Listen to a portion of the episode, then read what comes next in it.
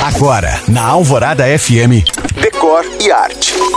Oferecimento Santa Cruz Acabamentos. Tá construindo? Tá reformando? Aqui tá fácil. Ecobrutalismo. Eu te falo agora sobre esse estilo que é a nova tendência do momento. Brutalismo, nome que vem do francês beton brut, ou concreto bruto, é um estilo de arquitetura que surgiu no final da década de 40 no pós-guerra, focado na forma e função e na exposição da estrutura dos materiais. Esse estilo, que teve seu ápice entre os anos 50 e 70, influenciado pelo modernismo, foi resgatado. E para adaptar-se ao mundo contemporâneo, ele se transformou no ecobrutalismo, um movimento que propõe a união do austero design brutalista com a leveza da natureza.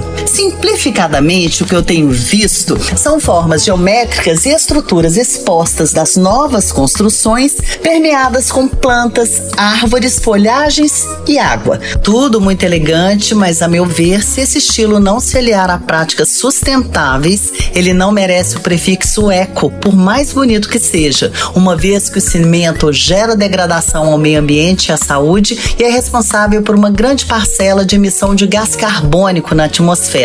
Ou seja, para que o ecobrutalismo faça jus ao nome, terá que ir além de jardins, espelhos d'água e cascatas. Lembrando que você pode ouvir o Decore Arte no site da rádio e ver mais sobre o que eu falo no Instagram You Can Find.